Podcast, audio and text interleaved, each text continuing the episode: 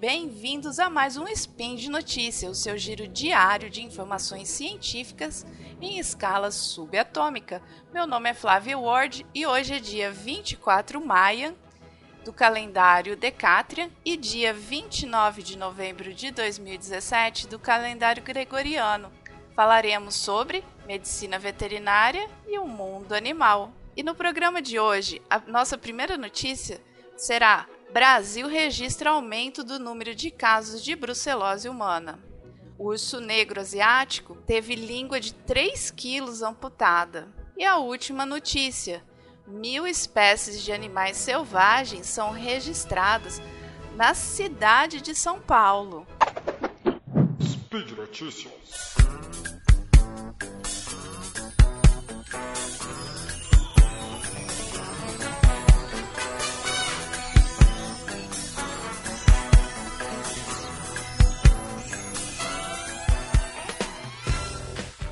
Registra aumento do número de casos de brucelose humana. Vocês sabem que a brucelose é uma zoonose, né? Uma doença que pode ser transmitida aí dos animais para os seres humanos. Não esquece de escutar o SciCast de zoonoses, ficou bem bacana. E essa essa doença ela tem distribuição mundial. Ela pode o, o ser humano ele pode se infectar com essa doença através principalmente da ingestão de produtos de origem animal, como carne e leite, principalmente, e, e a bactéria acaba se desenvolvendo aí no, no organismo humano, causando a doença, que é conhecido também como febre de Malta ou de febre ondulante, tá? É, o infectologista especialista em brucelose humana Dr. Marcos Vinícius da Silva, do Instituto Ribas, ele relata né, no, no, na, no, no artigo na Sociedade Brasileira de Medicina Tropical que está havendo um, um, aumento muito é, grande da, dos casos de zoonose em seres humanos aqui no Brasil. O que, que isso leva, né, leva a gente a pensar? Ele diz o seguinte: que além do consumo de produtos aí de origem animal sem a qualidade adequada, é, outra forma que o pessoal está se contaminando muito é através do acidente vacinal. A vacina para os animais que é disponibilizada no mercado para você fazer a vacinação para prevenir a doença nos bovinos e bubalinos, ela é feita da bactéria Brucella, inati é, inativada não, atenuada, ou seja, não é uma bactéria morta. Ela tá com o seu, a sua ativação aí um pouquinho diminuída. Ela é atenuada para não causar doença no animal quando você aplica a vacina. Mas ocorrendo o acidente no ser humano, ela vai acabar causando a doença no, nos seres humanos. Então, na hora de vacinar ali o manejo do gado, porque você tem que segurar o animal, é feito individualmente. Então, se ocorre alguma má contenção do animal, o animal se vira, ou mesmo na hora de manipular a vacina, a pessoa dá um furinho no dedo, ou, ou na hora de misturar a vacina, que é, ela é liofilizada, né? Então ela está em pó, você vai ter que misturar no líquido, aquilo ali vai criar um vácuo. Se você não toma cuidado, aquela vacina espirra e acaba espirrando no olho do vacinador, na boca, narina, nessas mucosas, então pode caus acabar causando aí a, a doença no ser humano. Então isso aí também ajudou muito no aumento desses casos. O Ministério da Agricultura, no ano de 2001, se não me engano, ele implementou no Brasil o Programa Nacional de Controle e Erradicação de Brucelose e Tuberculose e onde é obrigatória a vacinação das bezerras bovinas e bubalinas de 3 a 8 meses em todo o território nacional. Então, com esse aumento essa obrigatoriedade, acabou aí surtindo essa, esse problema aí dos acidentes vacinais. Porém, o, o, Ministério da, da Agricultura quanto o Ministério da Saúde, né, um dando apoio ao outro, sempre é, como eu posso dizer, colocaram o uso de EPI, né, de o, o, equipamento de proteção individual, como os óculos, a máscara, a luva, como fator aí obrigatório para você poder fazer uma vacinação adequada. Então, assim, quando o vacinador vai na propriedade fazer, ele deve se proteger, deve usar esse equipamento para acabar para se proteger, para não acabar se contaminando aí, se infectando, quer dizer, com a com a brucela. É importante essa essa afirmação do, do, do Dr. Marcos Vinícius, porque o que ele relata também é que tem muita dificuldade da, do diagnóstico dessa doença pelos médicos, os médicos humanos, porque ela é conhecida também como doença das mil faces. Ela tem várias, vários sin, sin, sinais clínicos, vários sintomas que pode te induzir ao tratamento de uma outra de uma outra infecção qualquer que não seja a brucelose. Fora isso, também o, o médico ele deve saber, fora isso não, por isso o médico deve saber exatamente assim o histórico daquele daquele paciente, né, que ele está atendendo. Ah, ele trabalha num frigorífico, ele trabalha como vacinador, ele consome queijo, de qual a procedência desse queijo, né? Tem que ter um histórico e para saber o histórico e relacionar todas essas ideias, né? Imagina o tanto que o médico não tem que saber quantas mil doenças não não existem, né? Então, assim, para chamar a atenção que essa é uma outra doença, uma outra possibilidade de, de se fazer um diagnóstico aí de uma, de uma zoonose. É, uma parte importante que ele relata também é essa interação entre a medicina humana, a medicina veterinária, para que se trabalhe junto para chegar umas formas de diagnóstico mais eficientes também, porque essa bactéria ela se meio que se esconde no, no sistema, é, no organismo do, do animal ou da pessoa, e ela fica meio encoberta ali para a gente fazer o diagnóstico é, é mais complicadinho. E outra coisa também muito importante é a segurança alimentar, o consumo de alimentos com procedência, onde você sabe que a segurança do alimento ela está garantida, que você não vai estar tá consumindo um produto que pode te causar doenças. O urso negro asiático teve a língua de 3 quilos removida. Isso aconteceu lá em Mianmar, nesse mês anterior, mês de outubro, que eram, é, foram um, dois ursinhos irmãos que foram resgatados por, por monges lá de Mianmar. E esse ursinho, em 2016, ele teve uma primeira cirurgia porque a língua dele começou a aumentar e aí eh, os médicos veterinários lá da região foram fazer o tratamento, fizeram uma remoção do pedacinho que estava aumentado. Só que esse ano o ursinho, ele eh, que tem um nome em Burnese, que eu não vou conseguir falar para vocês, é, ele teve um aumento gigantesco dessa língua. Tava pesando 3 quilos e o bichinho não tava conseguindo nem parar com a cabeça em pé. Ele tinha que apoiar a cabeça e a língua lá no chão. Imagina, 3 quilos de língua.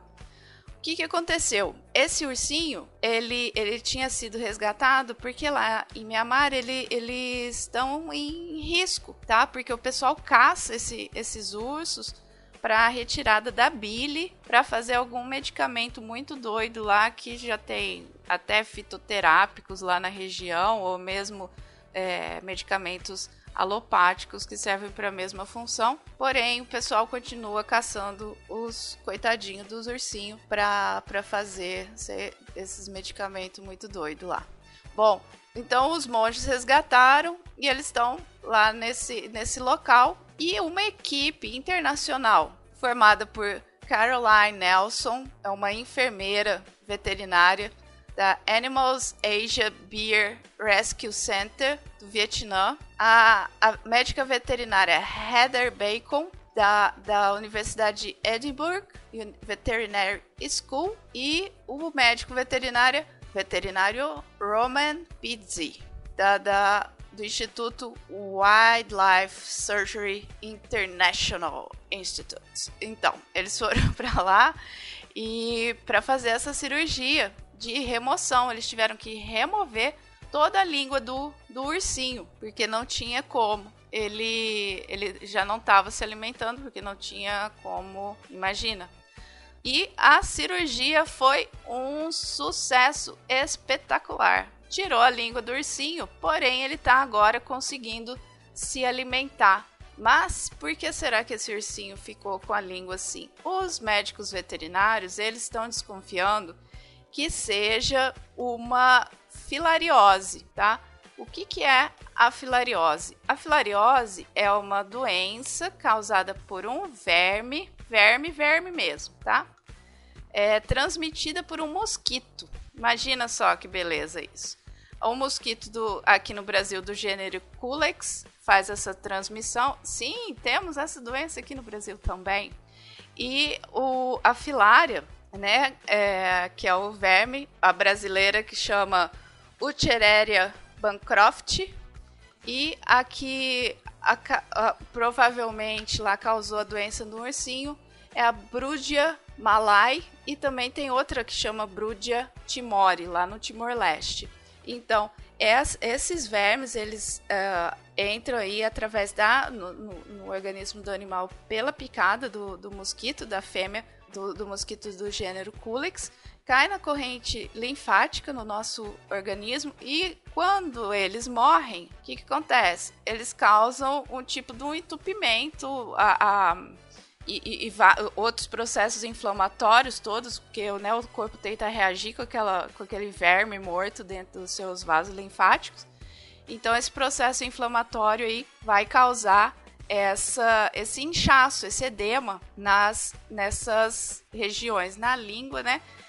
Muito, muito diferente. Inclusive, eles nunca tinham visto isso em ursos, porém, lá em Mianmar é muito comum a filariose em seres humanos. Como aqui no Brasil também nós temos vários casos locais assim endêmicos, né, onde eh, costuma ocorrer a filariose e ela causando aí a doença no ser humano. O que pode essa filariose ainda levar à elefantíase, né, que é aquela doença que você vê os membros aumentados e deformados. A elefantíase aí já é um, um, atinge 15%, 10 a 15% dessa população com filariose e ela já está associada a alguma infecção secundária, né? Da, que a pessoa acaba desenvolvendo por causa dessa filariose. Mas ficamos muito felizes que o ursinho passa bem, está feliz lá no seu monastério com seus monges e seu irmãozinho, todos felizes e contentes e salvos. Nossa última notícia, como eu sempre gosto de terminar com uma notícia boa, mil espécies de animais selvagens foram registradas na cidade, cidade de São Paulo, né? Muito bacana isso. Ah, desde 93 eles estão fazendo essa, esse levantamento da fauna da cidade de São Paulo e, e ano passado aí eles bateram essa, essa, esse, esse número de mil espécies na cidade de São Paulo, incluindo aí onça parda, onça pintada, macaco muriqui, tamanduá mirim, e, e lontra, tatupeba, cachorro do mato. Pensa que coisa mais linda. Anta, ó, tem um monte de bicho bem bacana aí na cidade de São Paulo, né? Além, a reportagem fala que além dos ratos, baratas, e urubus. Gente, urubu é uma coisa muito importante, tá? Pomba também é bacana. Então, os bichos são tudo legal. Mas então, tem muito mais do que isso aí em São Paulo. Eles estão fazendo esse inventário, né? Então aí cada ano ele, ele, eles vão detectando mais animais, mais